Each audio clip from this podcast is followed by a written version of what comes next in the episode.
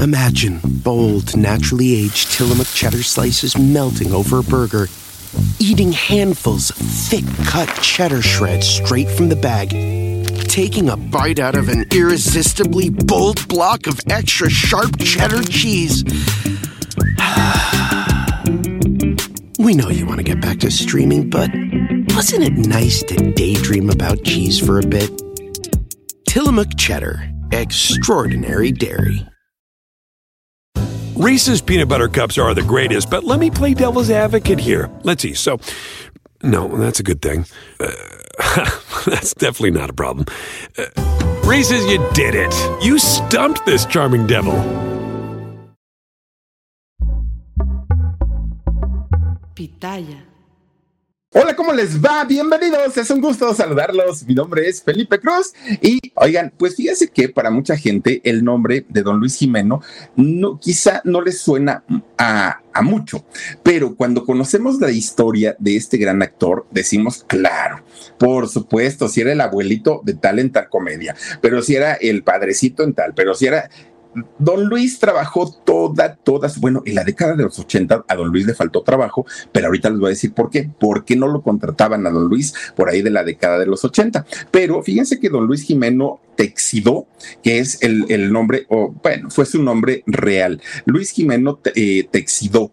Fíjense que la historia de él inicia hace más o menos 96 años. No, bueno, ya a punto de cumplir el siglo, fíjense, don Luis. Resulta que sus papás, los papás de, de don Luis, mexicanos los dos, ¿eh? Los dos eran mexicanos. De hecho, fíjense que el papá originario de Jalisco, la mamá, si no estoy mal, también era de Jalisco y resulta que por azares de la vida, pues don Luis no nació, no nace en México y su historia es muy interesante. ¿Por qué? Porque don Luis nace en la ciudad de Montevideo, allá en Uruguay que dicen que es una ciudad maravillosa y muy, muy, muy eh, bella, ¿no? Que hace, hace poquito tiempo tenían problemas con el agua. Decían que era muy probable que en poco tiempo la ciudad de Montevideo, allá en Uruguay, se quedara sin agua por eh, pues una escasez, no había llovido y esto pues había traído como, como consecuencia una sequía terrible. Pero a lo largo de los años, Uruguay, eh, Montevideo ha sido una ciudad bellísima, una ciudad, yo la conozco por fotos, pero se ve maravillosa y se ve hermosa. Pues resulta que el papá de don Luis Jimeno Texidó fue nada más ni nada menos que don Luis Jimeno Velasco. Don Luis Jimeno Velasco fue el papá. ¿A qué se dedicaba don Luis Jimeno Velasco? Fíjense que él era profesor de canto, era maestro de canto y además también era director de compañías de zarzuela. Es decir, estos eh, grupos que daban espectáculos de canto de baile en las carpas, eh, don Luis Jimeno padre era quien, quien, preparaba a estos grupos, además también pues de tener a sus alumnos de, de canto. Esa era su, su labor que tenía él, pero además fíjense que él en cierto momento de su vida conoce a una muchacha muy linda, una muchacha muy guapa llamada Dolores Texidó, también mexicana.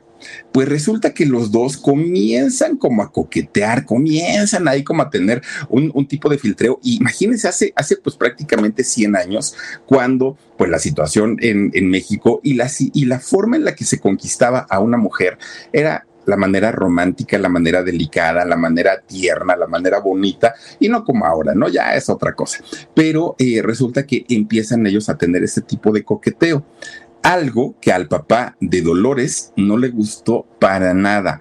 Digo, yo creo que como papás nunca o como mamás nunca van a estar de acuerdo con la pareja de los hijos. Rara, rara ocasión van a, decir los papás felicidades hija o felicidades hijo generalmente ven a la pareja como poca cosa, te merecías algo mejor, mira qué feo está, no tiene un buen trabajo, generalmente son las cosas así, ¿no? Y ese fue el caso justamente de Dolores, a quien su papá todo el tiempo le decía, es que ese señor, ¿cómo es que quiere andar contigo? Ve nada más, aparte tú crees que va a ganar bien si nada más da, sus clasecitas de música y empezó pues a tirarle muy mala onda el papá, el suegro, ¿no? Empezó a tirarle mucho, mucho, mucho. Ella, Dolores, era una mujer que se dedicaba a cantar en las óperas, una cantante de ópera que además dicen que tenía una voz, doña Dolores, tremenda, unos, unos eh, altos, pero hermosos, ¿no? unos, eh, pues sí, sus notas eran muy, muy, muy buenas. Bueno, pues resulta que ya siendo novios oficiales, Luis, eh, papá y Dolores, pues el señor suegro se oponía tanto y tanto y tanto que ¿qué creen que hizo Luis? Pues Luis papá agarra su caballo y dijo a la una, a las dos, a las tres, y ahí vamos corriendo. Y entonces ya cuando estaban ellas, eh, bueno, él en, en, la huida con el caballo, pasa por Dolores, la trepa al caballo y le dice al suegro, y a ver, alcánceme. Pues no, se la robó. Fíjense que se la robó, se la lleva primero a su casa.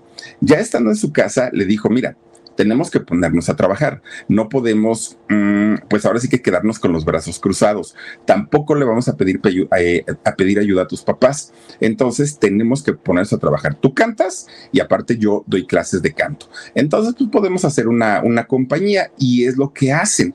Montan una compañía de teatro y con esta compañía se van a viajar literalmente por todo el mundo. Bueno, por lo menos en aquel momento fue en América llegan a diferentes países de Centro y de Sudamérica llevando su espectáculo, ¿no?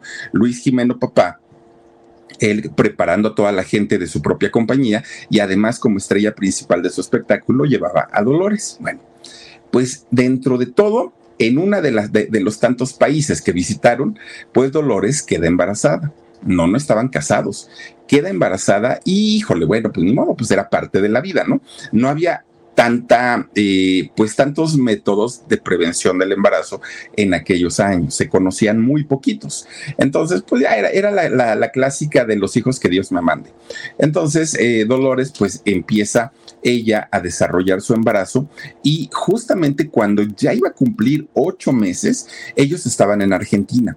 Estaban en Argentina terminando pues un compromiso de, trabajo, pero resulta que sí lo terminaron y eh, entonces hacen un viaje a Montevideo, que era su siguiente destino en donde iban a presentar una ópera cantada 100% por Dolores. Esta ópera era La Forza del Destino, ¿no? Eh, la, la ópera que se iba a presentar allá en Montevideo pues llegan a Montevideo, pero ya Dolores llega con una panzota, imagínense ustedes. Entonces, pues ya llegaba y así como que, híjole, pues a ver si todo está bien, a ver si, a ver si no nos da la sorpresa el chamaco. Eh, comienzan los preparativos para presentar una ópera que además debe ser una cosa espectacular, la preparación de una ópera. No es como preparar un concierto, una obra de teatro. Una ópera requiere el cuidado máximo en los detalles mínimos, ¿no?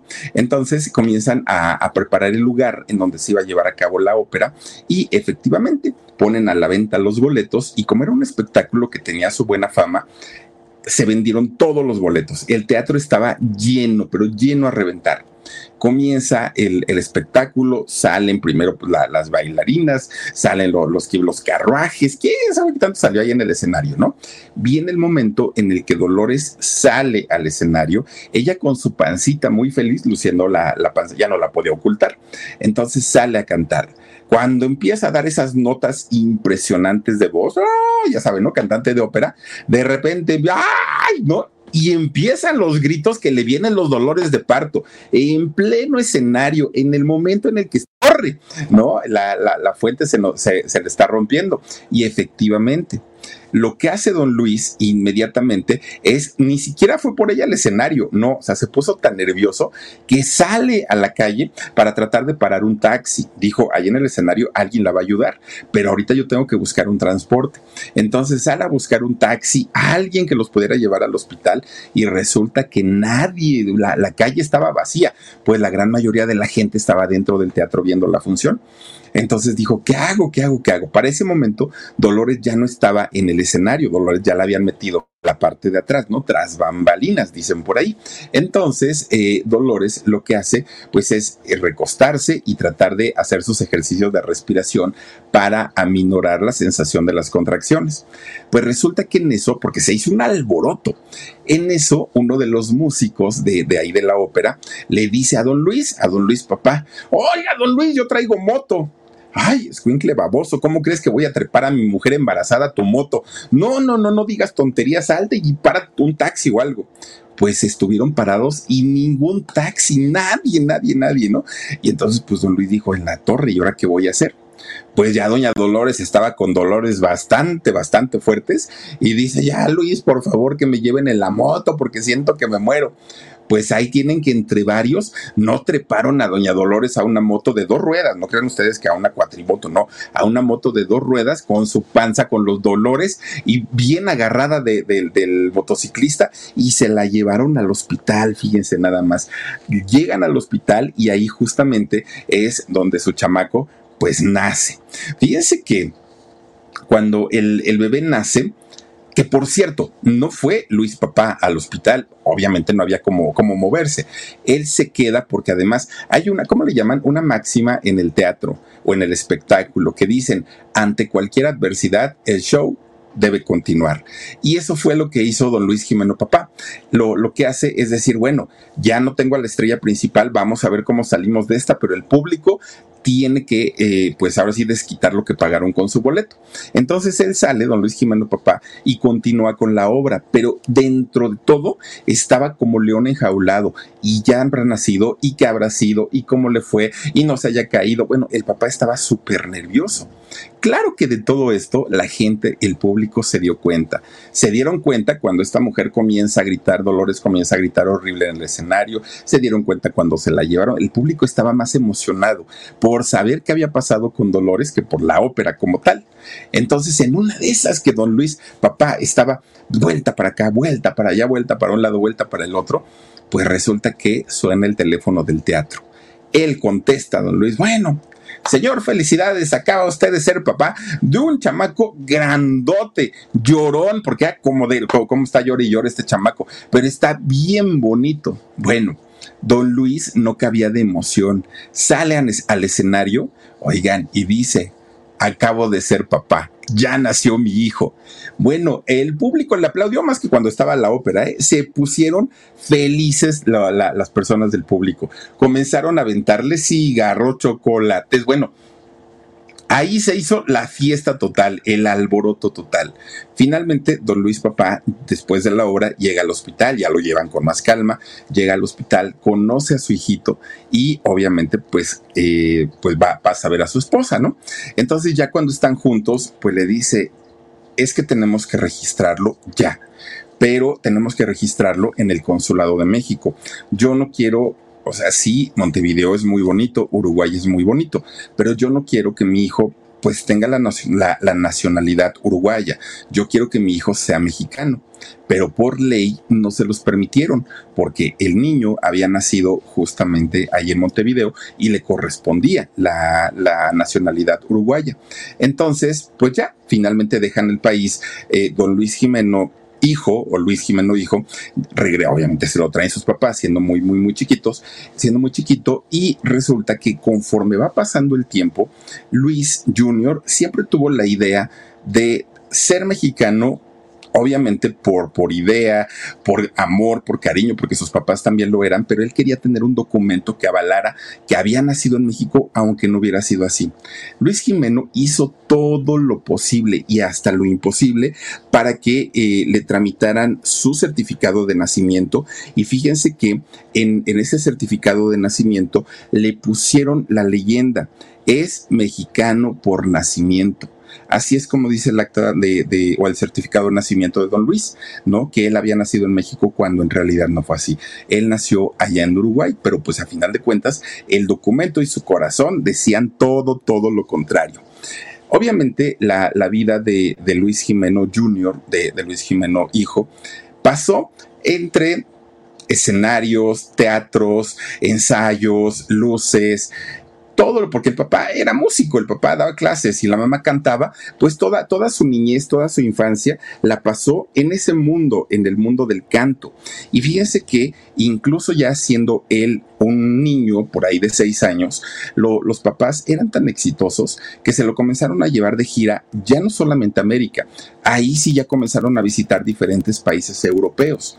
Y resulta que Luis Jr., siendo muy, muy, muy chiquito, tenía recuerdos de haber ido y de haber visitado países que estaban en conflicto en aquel momento, que tenían pleitos tremendos. Digo, España, por ejemplo, eh, países en donde pues generalmente ha habido este tipo de, problemas internos y externos. Y fíjense que Luis, siendo muy chico, que escuchaba todas estas noticias, incluso le llegó a ver, le, llegó a tocar a ver eh, varias eh, situaciones en donde decía que veía cuerpos, veía partes de cuerpos, algo bastante, bastante difícil, que incluso ya siendo adulto, don Luis Jimeno, soñaba pesadillas, tenía pesadillas por todo lo que había visto en Europa, cosa que no ocurría de, en el continente americano, pero allá en Europa todos los conflictos que había, pues obviamente le causaban muchísimos, muchísimos problemas a Luis.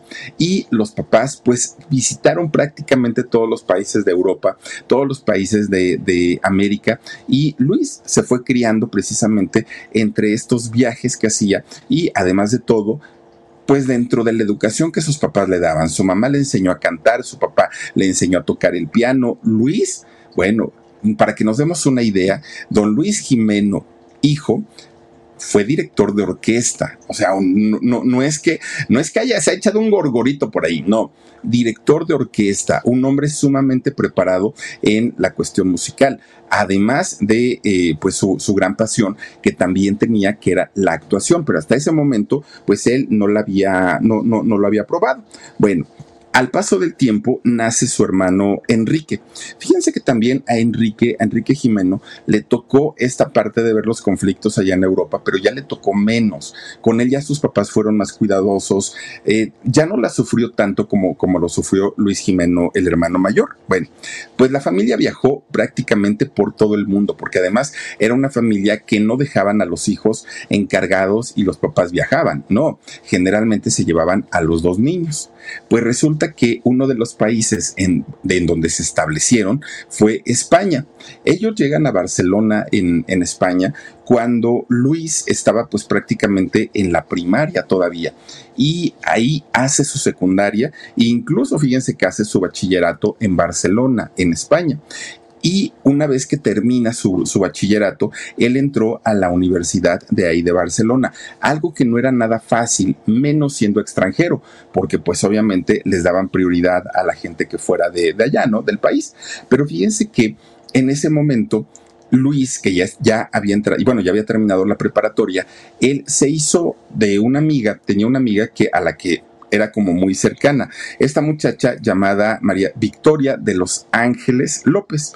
Fíjense que Victoria de los Ángeles López era hija de una cantante de ópera y que él se movía mucho, ¿no? Mucho en, estos asuntos de la ópera. Resulta que eh, esta cantante era muy, muy, muy famosa allá en España y además, fíjense que eh, era muy amiga de un directivo de la Universidad de allá de Barcelona. Entonces es esta cercanía la que permiten que Luis entre a esta universidad y comience a estudiar allá en Barcelona sin ser español. Algo que pues miren, él quiso aprovechar lo más que podía. Cuando Luis le dice a su padre, a su papá, oye, voy a entrar a la universidad, el señor se puso muy contento, muy, muy, muy contento. Y le dijo, mira, yo lo que te recomiendo porque ahorita ahorita en México es el momento de, eh, pues está México está en una reconstrucción después de la revolución. Entonces, ahorita van a buscar muchísimos, muchísimos ingenieros agrónomos. Entonces, yo te recomiendo que estudies esta ingeniería porque te vas a ir para arriba, te vas a hacer rico. Y Luis Jiménez le dijo, sí, sí, sí, sí, sí, lo hago. Entonces llega a la universidad de allá de Barcelona y comienza a revisar cuáles eran las licenciaturas, ingenierías disponibles. Y entonces pues le empiezan a decir, y sí, la ingeniería eh, agrónoma estaba dentro de esta lista. Pero fíjense ustedes que algo que a él le llamaba muchísimo más la atención era pues lo que eh, tenía que ver con la filosofía, con las letras, con el arte dramático, era algo, algo que a él le llamaba muchísimo la atención. Entonces, cuando le toca escoger licenciatura, él se decide a estudiar filosofía. Cuando llega con su papá, su papá le preguntó, ¿y cómo te fue? Ah, perfecto. ¿Y ya estás estudiando, te metiste a ingeniería agrónoma? Sí, sí, sí, yo estoy estudiando eso, cuando en realidad no era cierto, en realidad estaba estudiando filosofía, pero sabía que su papá no le iba a permitir llevar esa carrera, lo iba a sacar de esa escuela y lo iba a meter a estudiar una carrera que el señor quisiera. Bueno, a final de cuentas, fíjense que Luis ni siquiera estuvo mucho tiempo en la universidad eh, de allá de Barcelona. ¿Y por qué? Pues porque algo que él amaba, más que la filosofía, ay Dios mío, algo que él amaba más que la filosofía, algo que él amaba más que eh, la ingeniería agrónoma, era el canto. A él le gustaba mucho cantar y le gustaba muchísimo, muchísimo lo que tenía que ver con eh, estas situaciones. Déjenme ponerle aquí tantito esto. Ay, Dios mío, espérenme. Aquí está, ya. Fíjense que algo que, a él le gustaba mucho era la música y era el canto, que además de todo, su, su papá le había enseñado, pues, eh, amar esta profesión. Entonces, estando ahí en Barcelona, lo que hacía Luis es que se iba al Palacio de la Música y ahí en este palacio Luis Jiménez se ponía a escuchar a los grandes artistas de violín, a los grandes artistas de, de, de guitarra, de canto, de piano, todos estos artistas y Luis pues se pasaba la vida ahí soñando, ¿no? Aparte iba a la escuela, pero él sabía en ese momento que su profesión iba a estar dedicada al canto o a la música. Era lo que a él le apasionaba de una manera pues muchísimo más grande. Bueno, pues resulta que su, su mamá viendo que Luis y su hermano se la pasaban todo el tiempo, todo el tiempo, uh, pues eh, viendo asuntos musicales, viendo asuntos de música, les dijo a sus hijos, oigan, ¿por qué no creamos una compañía teatral como la que teníamos cuando viajábamos antes y nos vamos nuevamente de gira. Ustedes, ahora que ya son jóvenes, pueden dirigir mi carrera y ustedes pueden comenzar a buscar fechas, a buscar empresarios, armen una gira y yo canto pues si tanto les gusta la música y además ganamos dinerito. Y entonces Luis y su hermano estuvieron de acuerdo. En este proyecto no incluyeron a su papá.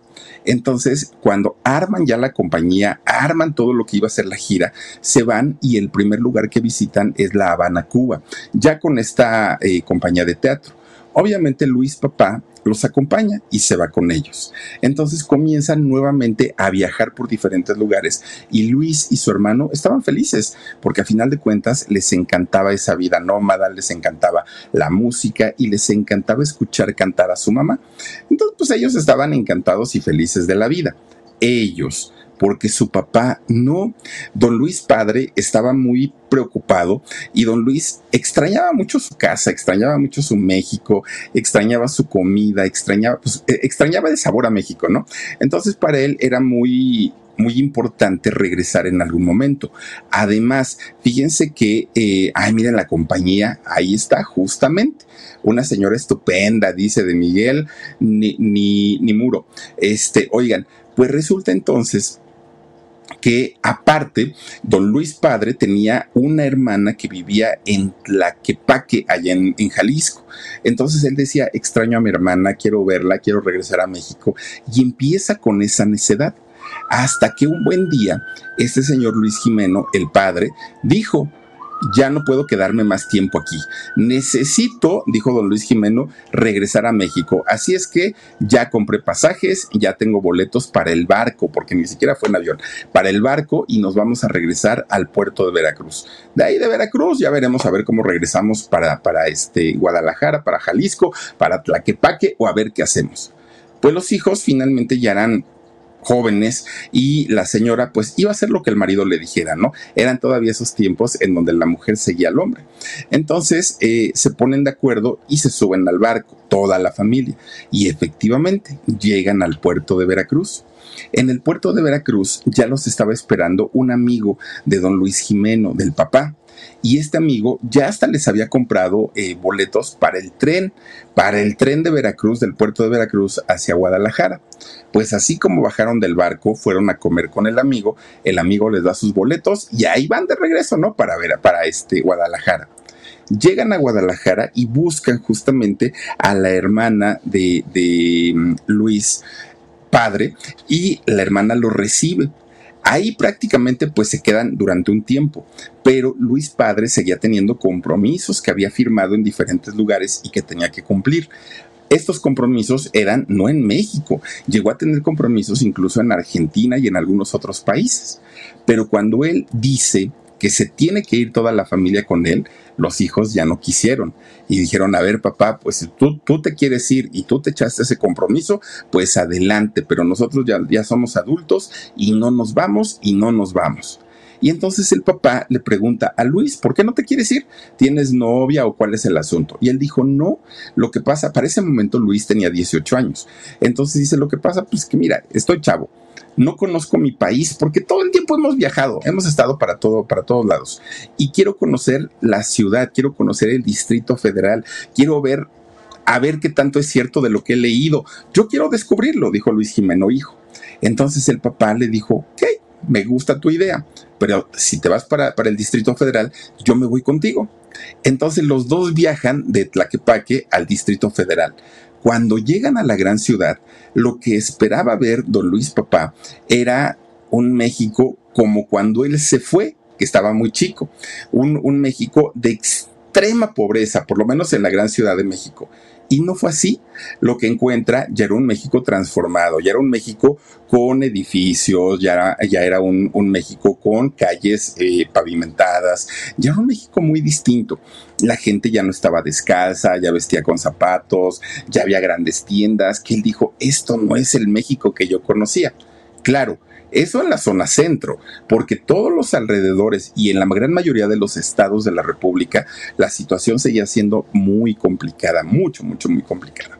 Entonces, pues ahí Luis Jimeno, hijo, queda fascinado con el Distrito Federal y dijo, esto está impresionante, papá, yo no me voy a ir de aquí.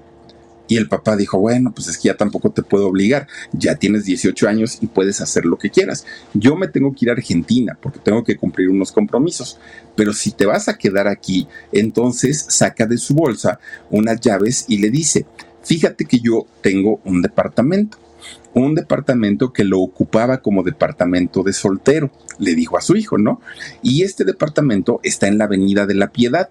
Y ustedes dirán, ¿y cuál era la Avenida de la Piedad? Bueno, Hoy esta Avenida de la Piedad ya la conocemos como eh, la Avenida Cuauhtémoc, que en esa Avenida Cuauhtémoc eh, pues pasa gran parte de la línea 3 del metro. De hecho, este departamento que tenía don Luis Papá estaba muy cerca de lo que en algún momento fue el Parque del Seguro Social, que hoy es Plaza Delta, y que está muy cerquita del centro médico del, del siglo XXI pues por ahí tenía su, departamento don Luis Jimeno, el padre. Resulta que le da las llaves y le dice, mira hijo, aquí en este departamento puedes vivir, no vas a pagar renta, pagas tu servicio, luz, agua y eso, y te quedas a vivir tú solito. Ahí tú sabes lo que haces, avísale a tu mamá que vas a estar aquí. Ella sabe de ese departamento, entonces no va a tener ningún problema. Miren, ese era el antiguo Parque del Seguro Social, que era un estadio de béisbol y que por cierto, en este estadio de béisbol, cuando fue el terremoto del 85, ahí fue donde sirvió como morgue. Ahí llevaron los cuerpos de la mayoría de la gente que perdió la vida en el terremoto, que dice el gobierno que fueron como dos mil. Ajá, pues si no cabían, estaban las cajas encima una de otra. Pero bueno, es otra historia. Resulta que entonces Luis Jimeno, hijo, efectivamente llega a vivir a este departamento, ¿no? De, ahí de la colonia Narvarte. Entonces, pues él estaba muy a gusto. Imagínense bien jovencito, viviendo solo y en un lugar muy bonito, además de todo, estaba feliz. Pues un día baja a un puesto de periódicos, compra su, periódico y este, se sirve un café, era muy, muy tempranito, sale a un balconcito que tenía y pues, se sienta en su silla, sube los pies ahí a la bardita y empieza a leer, a hojear su periódico. Ah, empieza a ver que si el aviso oportuno, empieza a ver ahí las varias secciones que había, los deportes y todo esto, hasta que finalmente, fíjense que ve un anuncio que le llamó mucho la atención. Era 1946 en ese momento. Y entonces este anuncio decía que estaban por inaugurar, por abrir la nueva escuela de teatro de Bellas Artes. ¿Sí? No existía la Escuela de Teatro de Bellas Artes y la iban a inaugurar, por lo cual estaban invitando a todos los jóvenes que tuvieran inquietudes actorales para que fueran e hicieran una prueba y ver si podían pertenecer a la primera generación de graduados de la Escuela de Teatro de Bellas Artes. Eso le llamó mucho la atención a, Luis Jimeno, pero todos de alguna manera dijo, mm, pues sí, como que sí, pero como que no. Para ese momento, él ya había hecho amistades, ¿no? Ahí en, el edificio, ya la gente le hablaba y algo que a él le gustaba mucho era platicar con las personas adultas. Le gustaba hablar porque decía que eran personas muy sabias, que yo pienso lo mismo, que tienen gran experiencia y que tienen muchas cosas que contar. Entonces Luis, que ya tenía a estos amigos, habla con ellos y les dice, oigan, es que vi un anuncio, pero no sé, la verdad es que no sé si eh, pues debo ir o no debo ir. Muchos de estos o muchas de estas personas con las que él hablaba eran amigos de su papá, porque el papá pues ahí vivió de soltero. Entonces pues sabían que era hijo de Luis Jimeno padre y pues ya le hablaban muy bien. Entonces él decía, es que no sé si ir o no ir, tengo como muchas dudas. Entonces fíjense que comienza a correrse la noticia de que Luis tenía ganas de ir a este casting entre todas las vecinitas que eran amigas del papá. Entonces un día fueron a verlo allá a su, a su departamento y le dijeron, a ver, chamaco, siéntate. ¿En verdad quieres ser actor? ¿En verdad te quieres dedicar a esto? Eh, y le empiezan ahí como a leer la cartilla, ¿no? Pues resulta que una de estas mujeres era gran amiga, pero gran amiga de un ejecutivo de ahí de Bellas Artes y le dijo, mira Luis, si tú quieres ir, yo puedo hablar con mi amigo para que no tengas que hacer esa filota y, todo el trámite que tienen que hacer ellos y a lo mejor puedes entrar directo. Pero pues, si, si vas a usar la recomendación, porque si no la vas a usar, pues mejor me la guardo para cuando sea necesaria. Y Luis dijo, no, no, no, sí, sí voy. Nada más es cosa pues, de que me da mucha flojera por todo el gentío que se hace. No, ni te preocupes, ¿no? Pues resulta que entonces ahí va. Llega ahí a esta escuela de teatro de bellas artes. Y fíjense ustedes que cuando él llega, justamente se encuentra con que estaba todo lleno, ¿no? Había muchísimo, muchísimo alboroto. Pero él, a él lo pasan directo a la oficina de don Salvador Novo. Fíjense nada más. Ahora sí que qué tiempos y qué épocas, ¿no? Salvador Novo, dramaturgo, escritor, profesor, bueno, pues resulta que cuando eh, el maestro Salvador Novo ve al, maestro Jimeno, bueno, pagando la maestro, ¿no? Cuando ve a Luis Jimeno, se le queda viendo y le daba vueltas y para un lado y para el otro y como que miren, no es grosería, pero de verdad estos grandes lobos de mar sí tenían un olfato para, para distinguir el talento de la gente. Inmediatamente se dio cuenta que Luis Jimeno tenía talento, pero además tenía un carisma como pocos. Don Luis tenía un carisma increíble, increíble. Bueno, cuando ya lo vio, le dijo, mira, date la vuelta y entra por este lugar al salón donde están haciendo las audiciones. Pero no pidas permiso, pero no preguntes. Tú llegas y te metes como si trabajaras aquí. A ver qué pasa. Eh, te vas a evitar todo, todo, todo lo que están ahí las personas formadas. Ay, pues muchas gracias, maestro, ¿no? Salvador Novo. Bueno, pues resulta que ahí tienen que, que Luis hace justamente eso. Entra al salón derechito cuando llega ahí, bueno, tú joven, ¿y qué quieres o qué necesitas? Oigan, no sean malitos, pues miren, este vengo a hacer mi, casting y todo. Ah, sí, está bien. Pásale, así en corto, ¿eh? Rapidísimo. Hizo su casting terminando de hacer su casting, le dicen, pásate para de aquel lado y este, quédate ahí con este grupo de muchachos que ya están ahí, porque son los preseleccionados, le dijeron. Ah, bueno, había diferentes maestros todos ellos de aquella época y muy famosos todos estaban así y cada maestro tenía que elegir a quienes iban a conformar su grupo. Entonces a estos muchachos que ya los tenían reservados estaban esperando nada más a que los maestros les dijeran a qué grupo iban a permanecer. A pertenecer, perdonen ustedes. Bueno, pues resulta que fueron llamando poco a poquito a cada uno. El maestro tal que llamó a uno, el maestro tal que llamó a otro, la maestra tal llamó a otro. Y allí iban, y allí iban, y allí iban. Cuando de repente dicen, Luis Jimeno, pásele para acá conmigo. Bueno, pues Luis Jimeno dijo, ya la hice, ya me quedé, porque además solo había 50 lugares para estudiar en, esta primera generación de, eh, de Bellas Artes, 50. Y la cantidad de muchachos que fueron a audicionar era impresionante, eran muchísimos, muchísimos. Entonces dijo, ya la hice, pues ya me quedé. Bueno, pues resulta que, fíjense que mientras Luis ya había sido llamado, el maestro Jimeno ya había sido llamado para que eh, pues lo, le comenzaran a dar su preparación como actor, resulta que ve que al fondo había un muchacho que estaba ahí parado. Y entonces todos los maestros ya habían hecho sus grupos, todos. Y a este muchacho que estaba ahí parado, nadie lo había llamado, nadie, nadie. Y entonces resulta que este muchacho grita, a mí no me ha llamado nadie, ¿no? Pero así como muy enojado. Y entonces pues todos voltearon a ver como que quién era y por qué estaba diciendo eso. De repente, uno de los profesores, que fíjense para que nos demos una idea, quiénes estaban ahí como profesores. Uno de los maestros era nada más ni nada menos que Javier Villaurrutia. Imagino, bueno, es que debió haber sido un, un agasajo ir solamente, aunque sea ver una clase de, del maestro Javier Villaurrutia. Bueno, él fue el que volteó y cuando voltea y ve a este muchacho, al que todos estaban viendo, que no era el maestro Jimeno, ¿eh? que, que, que, lo ve ahí, lo primero que dice, ay, en la torre estás re feo. Así le dijo Javier Villaurrutia. Pues Luis Jimeno volteó, así como que, pues, ¿a quién le dijo que estaba re feo, no? Pues Luis Jimeno dijo, pues no, feo, feo no está, ¿no? Pues quién sabe por qué le dirían así. Este muchacho se puso rojo, rojo, rojo, rojo, rojo, rojo, porque pues lo avergonzaron enfrente de todos. Resulta que no es que estuviera para el perro, no. En realidad iba muy mal vestido, no se sabía vestir este muchacho. Iba con un traje así como de la Sonora Santanera, negro, pero brilloso, brilloso, brilloso.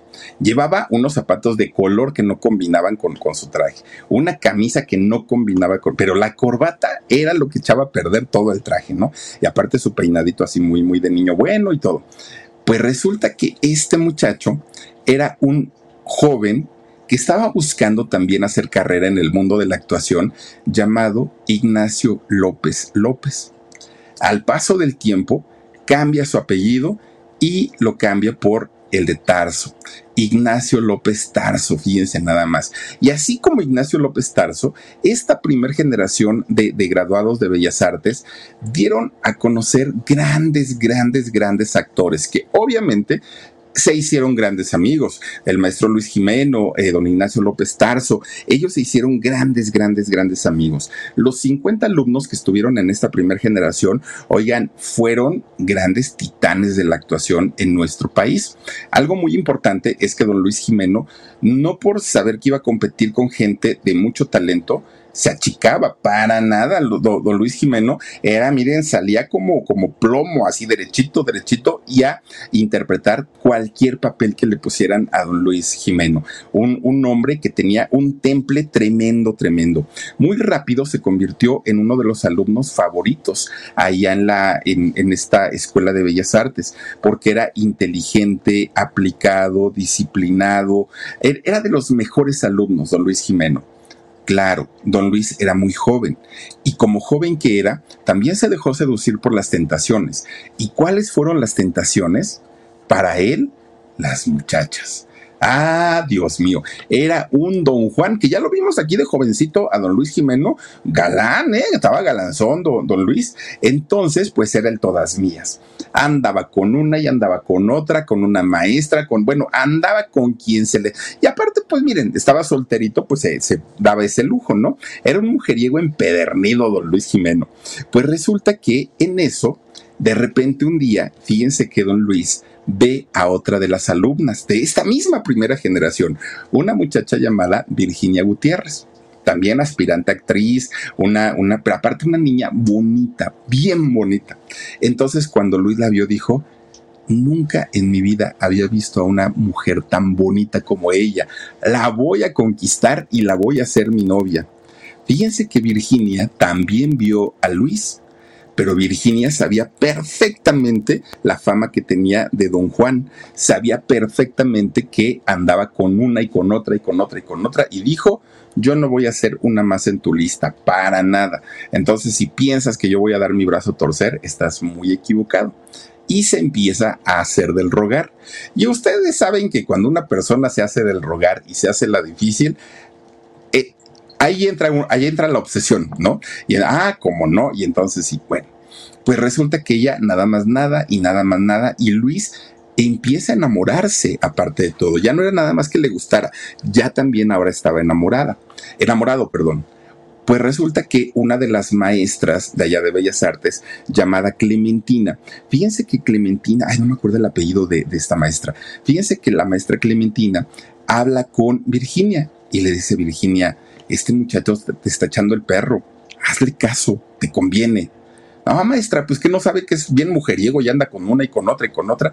Sí, Virginia, pero este chamaco tiene, yo te lo puedo firmar que va a ser muy famoso. Tiene el don de la actuación, es un hombre inteligente, es un hombre educado, eso. Te conviene, Virginia. No, maestra, porque es muy mujeriego. Bueno, también te voy a decir algo. Si él logra destacar como actor, a ti te puede ayudar. Y Virginia nada más se rió porque dijo, ay, ahora resulta que él me va a sacar de pobre, ¿no? No, maestra, muchas gracias. Pero fue tanto y tanto y tanto y tanto la insistencia de Luis, sé mi novia, quiero salir contigo, dame una oportunidad, ya me porto bien, ya no soy mujeriego y todo, hasta que finalmente Virginia le da una oportunidad. Fíjense que eh, esto se dio cuando eh, Virginia y, don Luis tenían clases juntos y los ponían a actuar juntos. Ahí es cuando ella se le acercaba mucho y le empieza a vibrar algo, le gustaba su aroma, le gustaba verlo de cerquita, pues, pues finalmente se comienza a enamorar ellos terminan haciéndose novios. Pero fíjense, una historia de amor bien bonita. ¿Por qué? Porque don Luis Jimeno había tenido novias y novias y novias y novias y novias. Todas las que quieran habían pasado por, por don Luis Jimeno. Pero como decía Arjona, ¿no? Tuve sexo mil veces, pero nunca hice el amor. Esa era la historia de don Luis Jimeno. Y cuando conoce a Virginia, él sabía perfectamente que era el amor de su vida. Una vez que él le declara su amor, pues fueron pareja hasta que la muerte los separó. Imagínense nada más. Cuando Luis Jimeno tenía 26 años, que esto fue en 1953, deciden casarse se casan y al paso del tiempo se convierten en papás. Tuvieron cinco hijos. Estos cinco muchachos que, tienen, pues se convierten en el mayor tesoro de doña Virginia y don Luis, ¿no? Y eran de los matrimonios más queridos en el, en el medio del espectáculo. Bueno, pues resulta que cuando eh, termina su, su, escuela, porque la terminó ahí en Bellas Artes, don Luis Jimeno enfoca su carrera prácticamente al teatro. Entonces él, como un hombre muy preparado, comienza a hacer diferentes obras y en las obras le iba bastante, bastante bien. Pero resulta que cuando llegan, eh, pues por ahí de finales de los años 50, 50, 1959 más o menos, fíjense que lo invitan a hacer televisión. Lo primero que hace en la televisión don Luis Jimeno fue una telenovela que todavía eh, la hizo Telesistema Mexicano antes de convertirse en Televisa. Eh, esta telenovela que hizo don Luis Jimeno se llamó Ha llegado un extraño. Fue la primer telenovela que hizo. Pero a partir de ahí, don Luis dijo, me gusta el teatro, pero también me gusta la televisión y además el dinerito que pagan pues no está nada despreciable. Y comenzó a ser una de personajes, don Luis Jimeno, en la televisión, que bueno, era el ajonjolí de todos los moles. ¿Y por qué? Porque resulta que daba el, tipo, daba el personaje generalmente de una persona buena, de una persona dulce, de una persona cariñosa. Era como el abuelito bonachón, como el abuelito buena onda, don Luis Jimeno, a pesar de que todavía no era, no era un abuelito para aquel momento. Pero él, eh, pues, daba el tipo para esos personajes y a Televisa pues eso le gustaba, ¿no? Que eh, la gente comenzó a quererlo y comenzó a respetarlo muchísimo pocos villanos hizo, pocos. Y los pocos villanos que llegó a ser eran como villanos chistosos. No eran, no, no, no era el villano al que uno llegaría a odiar, sino eran los villanos que daban risa. A eso, eh, esos personajes fue los que, fueron los que comenzó a hacer Don Luis. Pero fíjense que él comienza también a trabajar en Bellas Artes dando clases. Esta escuela que lo vio nacer ahora lo buscaba para que también preparara a otros actores o a otros muchachos que tenían la aspiración de llegar a ser como él, de tener fama, de tener éxito y de ser muy preparados. Entonces, fíjense que don Luis decía, pero yo no puedo dejar que mi carrera se estanque como maestro, como actor. No, no, no, no, no. Yo quiero hacer otras cosas. Pues fíjense ustedes que comienza eh, también hacer cosas muy importantes en la música. Se convierte en director de orquesta. Cuando don Luis trabajó en la compañía de su mamá, aquella compañía con la que llevaron eh, su espectáculo a Cuba el trabajo que él hacía, además de contactar patrocinios y, los lugares donde se iban a presentar, don Luis Jimeno también era el em, director de orquesta. Él dirigía los coros y también dirigía la orquesta. Imagínense hasta qué punto era importante como músico don Luis que lo buscó nada más y nada menos que don Plácido Domingo, cuando todavía era joven, don Plácido Domingo, y que hoy sabemos que es un cochinón, don Plácido, pero eso no le quita que sea un talentoso.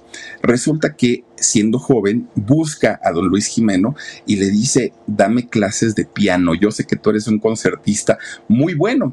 Y don Luis Jimeno le dio clases de piano a don Plácido Domingo. O sea, a esos niveles se movía don Luis Jimeno, ¿no? Un hombre que además tampoco es que se haya movido en, el rollo de yo soy el artista y, trátenme como, como superestrella. No, hombre, siempre tuvo un bajo perfil, pero la capacidad que tenía para, para trabajar era enorme, enorme, enorme. Ahora, a pesar de que era un hombre muy preparado, don Luis Jimeno, fíjense que en los años 80 casi no trabajó fue muy poquito, muy, muy, muy poquito lo que hizo.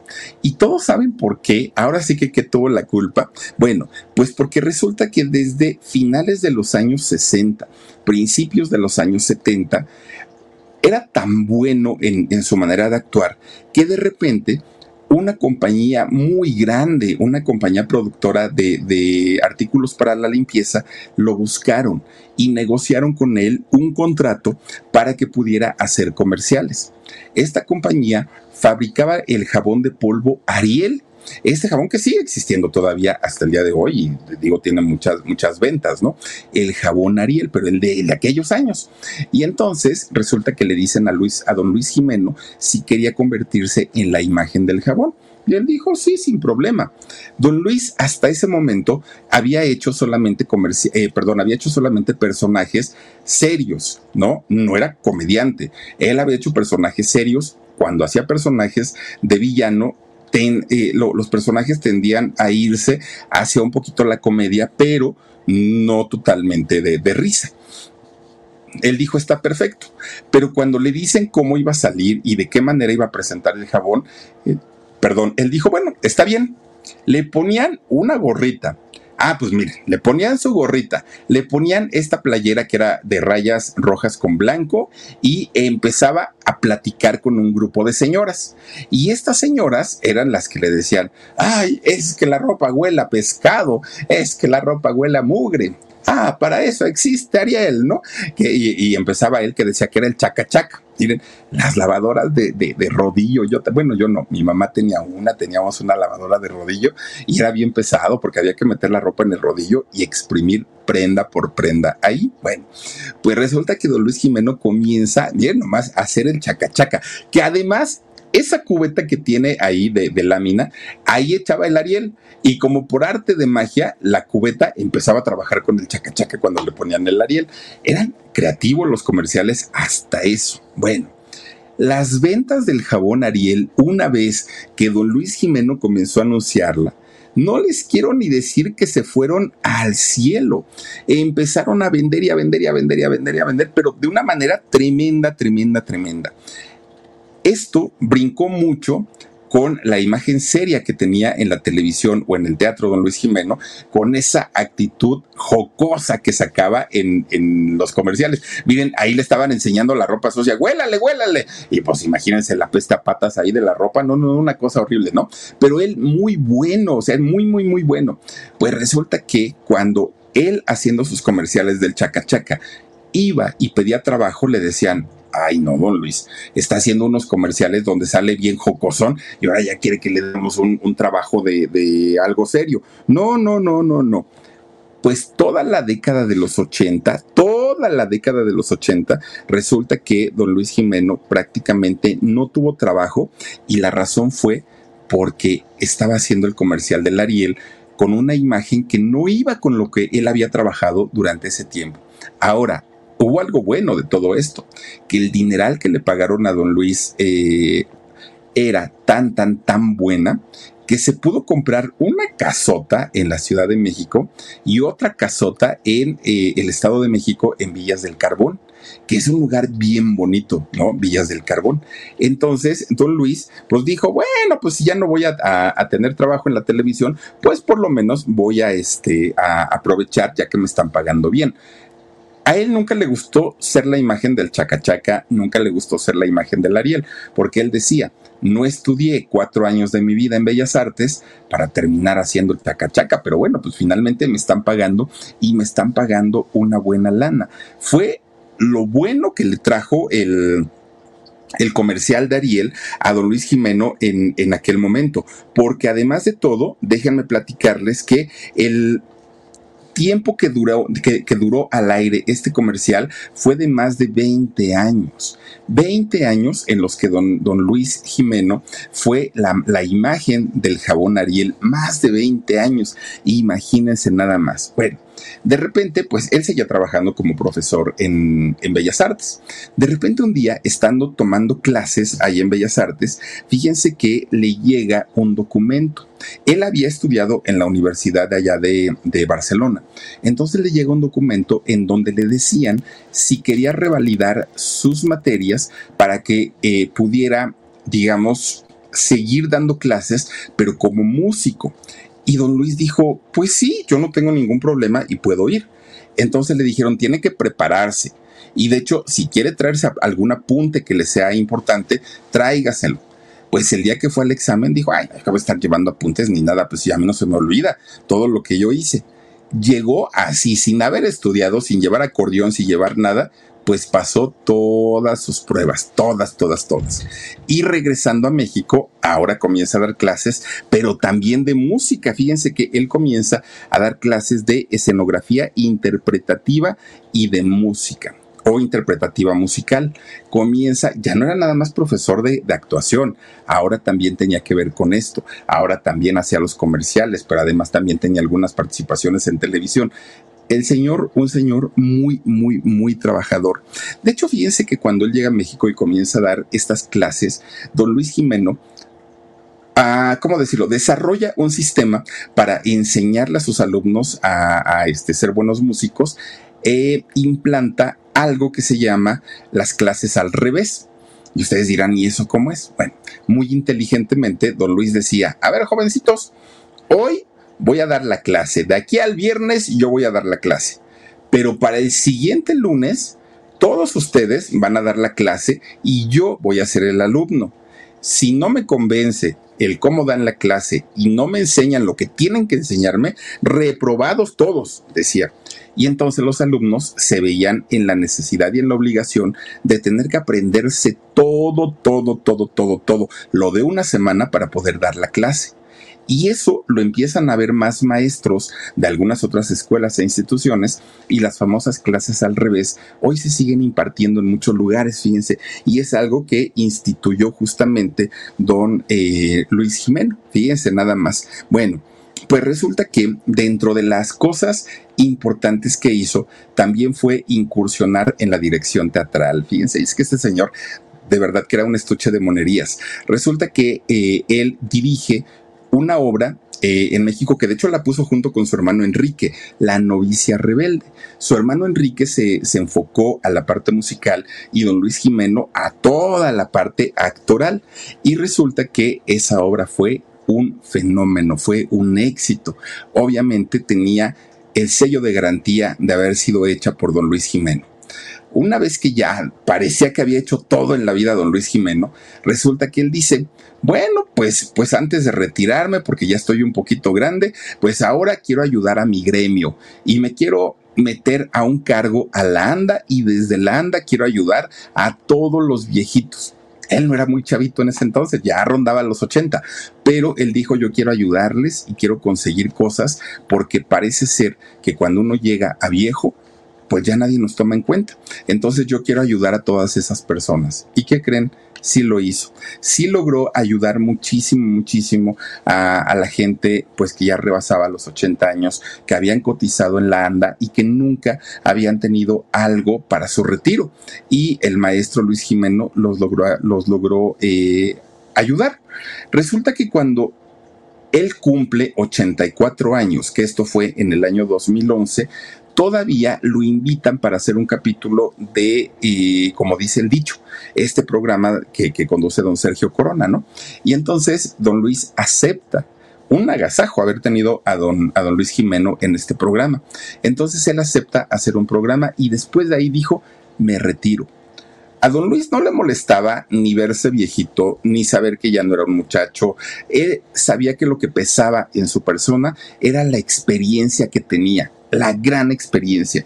Y fíjense ustedes que él ya no pudo seguir trabajando, no es que no haya querido, es que de pronto un día siente que le dejan de empezar a responder sus extremidades, principalmente su pierna derecha. Ya no, la, ya no la apoyaba al 100 porque ya no tenía fuerza, tuvo que usar un bastón, de pronto le hormigueaban también sus extremidades y lo llevan al médico. Cuando lo llevan al médico, le dicen que lo que en realidad él tenía era un problema eh, de tipo ay, ¿cómo se llama esto? Verán, eh, era un problema de ti, bueno, no, no, no sé, pero que tenía que ver con la espina dorsal. Entonces, eh, el médico le dice que lo tienen que operar, operar de la, de, de la columna, ¿no? Y para él, a su edad, era bastante, bastante complicado sí le hacen esa operación, sí logra recuperarse, pero fíjense ustedes que sus nervios ya estaban muy dañados, ya estaban muy, muy, muy mal, y aunque él todavía pudo caminar, ya se tenía que apoyar más que nunca en un bastón para poder dar unos pasitos. Y eso, llegar a su escuela, eh, llegar a, a la anda, era muy complicado y ya es el momento de su retiro de don Luis, que desde su casa él quería seguir trabajando y él quería seguir pues colaborando, quería seguir sintiéndose útil, ¿no? Pero fíjense que pues poco a poquito eh, don Luis empezaba a darse cuenta que su situación se complicaba. Aún así, muchos productores lo llamaban, oiga, don Luis, una participación especial en una obra de teatro, en una novela, en eso, en lo otro lo querían mucho a don Luis, pero resulta que él decía, no puedo. Es que sabes que no quiero ir y causar lástimas, no quiero ir y que me tengan que cargar, no, no, no, no, no, mejor aquí me quedo, no mejor. Eso sí, ¿saben a dónde iba? Cuando le hacían sus homenajes, cuando le entregaban premios, cuando le daban medallas, de hecho Bellas Artes le dio una medalla en el 2012 por su destacada trayectoria, es, ahí sí iba, pero ya trabajo como tal se le complicaba mucho a don Luis, muchísimo, muchísimo. Ya lo que se, se enfocó cuando él ya no pudo prácticamente trabajar, fue a escribir, se la pasaba leyendo, incluso hacía traducciones. Fíjense que él traducía textos del francés al inglés y del inglés al español. Eh, hacía estas traducciones porque pues era un hombre bastante, bastante preparado. Y pues el tiempo que, le restaba del día lo dedicaba a su esposa, lo dedicaba a sus hijos, lo dedicaba a sus nietos. Él estaba pues finalmente muy feliz, hasta que finalmente llega el año 2017. Fíjense que cuando llega este año, don Luis se pone muy malito. Resulta que se espanta mucho porque de pronto al ir a hacer pipí, al ir a orinar, se da cuenta que en la orina había sangre. Y esto pues obviamente no es bueno, no es una buena señal ni para él ni para nadie. La familia se espanta mucho y lo llevan al hospital. Ahí en el hospital, fíjense ustedes que eh, estuvo internado don Luis y lo dan de alta. Fíjense que, lo dieron de alta, logra salir del hospital y regresa a su casa solamente estuvo dos días, porque dos días después lo tuvieron que llevar nuevamente al hospital porque se le subió la presión de una manera tremenda, tremenda, tremenda.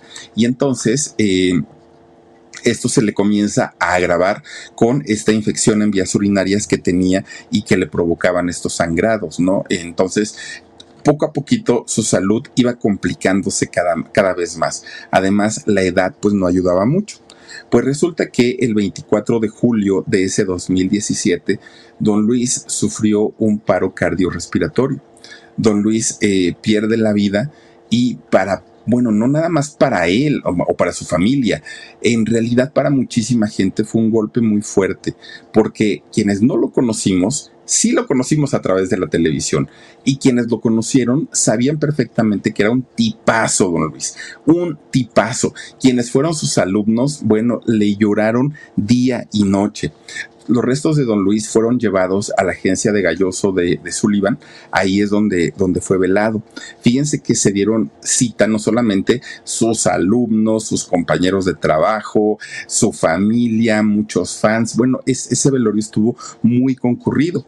Fíjense que eh, la mayoría de la gente decía que don Luis iba a ser sepultado, porque la familia de hecho son dueños de cinco fosas en diferentes panteones para poder dejar los restos de sus familiares.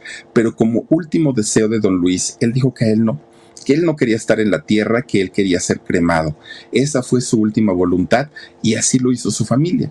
Los restos de don Luis fueron cremados, fíjense nada más, eh, porque ese fue un deseo que, que él tuvo y pues don Luis un hombre que tuvo una carrera de 60 años, 40 telenovelas, además de programas unitarios, obras de teatro, fueron más de 45, yo, muchísimas, más de 45 obras de teatro y un matrimonio de 64 años. Bueno, a veces uno dice, ya duré dos meses. Uy, no, felicidades. Imagínense a don Luis, 64 años de matrimonio. En paz descanse, don Luis Jimeno. Bárbara la historia de este personaje, fíjense, bárbara, bárbara. Yo creo que es de estos personajes como pocos en eh, el ambiente artístico de nuestro México, que hizo prácticamente de todo. Oigan, cantaba, Don Luis eh, eh, era músico, actor, llegó a hacer comedia sin ser comediante, no hombre, profesor, un hombre bastante, bastante preparado y que en paz descanse. Pero bueno, pues ahí está la historia de Dolores Jimeno y antes de irnos, vamos a saludar mi querido Dani, dice Ángel González, eh, buenas noches Philip, hola Ángel, muchísimas gracias y bienvenido. Gracias también a María del Rocío Velázquez, dice, pobre de Don Luis, se le complicó su salud mucho, mucho María. Dice también Leticia Olmedo Juárez, saludos Philip desde León, Guanajuato, muy cerquita donde vivía Wendy. Te mando besos. ¿A poco ya no vive ahí en la misma casa tú? ¿En serio? Yo sabía que le estaba arreglando su casa a su mamá, pero fíjate nomás. Jorge Alberto dice, dejen su like. Muchísimas gracias, Jorgito. Te mando un abrazo enorme. Eh, Lilianita Berriel dice, saludos, Philip, también al Omar, al Flaco y a la Gigi. Besitos y abracitos al Huesitos. Ay, miren, le mandan saludos a mi hermano el Flaco, que está rigordo, por cierto. Es que cuando éramos niños sí era flaquito. Dice Mayito Reyes, estoy sorprendida, qué gran historia. Saluditos desde Chihuahua, te mando Mayito Rosas eh, Reyes te mando un beso. Cristian Vázquez dice, esos eran actores. Qué bonita historia, me gustó mucho. Besitos. Gracias, Cristian, te mando un beso. Marina Molina dice, eh, yo tengo 10 años de casada y como que a veces me rajo. Fíjate, y con 10 años Ay, bueno, si yo te contara mis historias, no, hombre. Nos poníamos a chillar aquí los dos, pero fíjense, 64 años de casados, no, no, no, una cosa impresionante. Regina Becerril Huerta dice, qué hombre y muy buen actor y muy inteligente y preparado. Saluditos, mi Philip. Omar, Dani, equipo, bendiciones desde Ocoyoacac. Gracias, Regina, te mandamos besos hasta el Estado de México. Ana María Cortés Alcalá dice, muy trabajador, don Luis. Sí, mucho, mucho, mucho. Reina Master, dice el Chacachaca. Sí, el Chacachaca de Ariel, ¿se acuerdan? Era buenísimo, don Luis. Juanita Nava dice: Mándame saluditos desde Tlaxcala. Te mando saluditos, Juanita, con ese nombre tan bonito.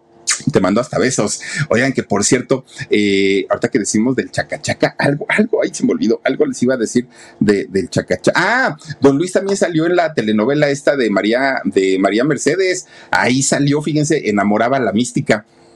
Luis Jimeno salía de coqueto, fíjense. Dice Migdalia Carmona, dice, saludos mi Philip desde Monterrey. También a mi mamá Dora Sánchez Cruz. Doña Dora y, Migdalia, te mandamos besos enormes. Dice Chechi Arancibia. Sí, ¿verdad? Ay, Dios mío, Arancibia. Dice eh, bien, que ese actor, saluditos desde Chile. Ah, buen actor, buen actor, dice saluditos desde Chile. Muchísimas gracias, saludos a toda la gente de por allá, de San, de, de San, ay, es Santiago de Chile, ¿verdad? Sí, Santiago de Chile. Alejandrita Durán dice saluditos desde Texas, mi Philip. Saluditos, Alejandrita Angélica Esquivel. Mi abuelita estaba enamorada de don Luis. Yo creo que muchas señoras, fíjate, yo creo que sí, porque don Luis tenía esa característica de todo un caballero, de buen, de buen humor, una buena persona. Yo no, yo no lo conocí, pero por lo menos lo que proyectaba en pantalla era eso un señor del que cualquiera se podía enamorar, sí o sí. Pero bueno, pues hasta ahí con la historia. Oigan, gracias de verdad por haber, habernos acompañado durante toda la semana. Les quiero recordar que el día de mañana tenemos videito grabado de nuestro podcast y el domingo tenemos alarido a las 9 de la noche. Además, también les quiero recordar que eh, el lunes vamos a tener, obviamente, nuestra transmisión como siempre, pero además va a ser a las 9.30 y el día 31 les tengo preparado o preparada una historia que tiene mucho que ver con estas fechas, pero de verdad que está bastante, bastante interesante. Ya la estamos preparando y ojalá nos puedan acompañar todos los días. Cuídense mucho, les mando besitos. Hay nuestro video en el canal de eh, Con Sabor a México. Si no lo han visto, por favor, apóyenos. Muchísimas gracias. Cuídense mucho, les mando besitos. Gracias, Dani. Gracias, Omar. Adiós.